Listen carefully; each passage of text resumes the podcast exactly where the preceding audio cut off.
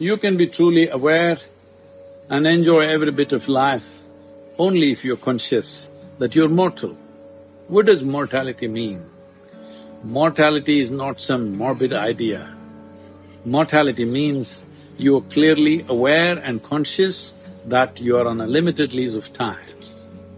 Only when you are aware that you are on a limited lease of time can you put this time, which we call as our life, to its best use.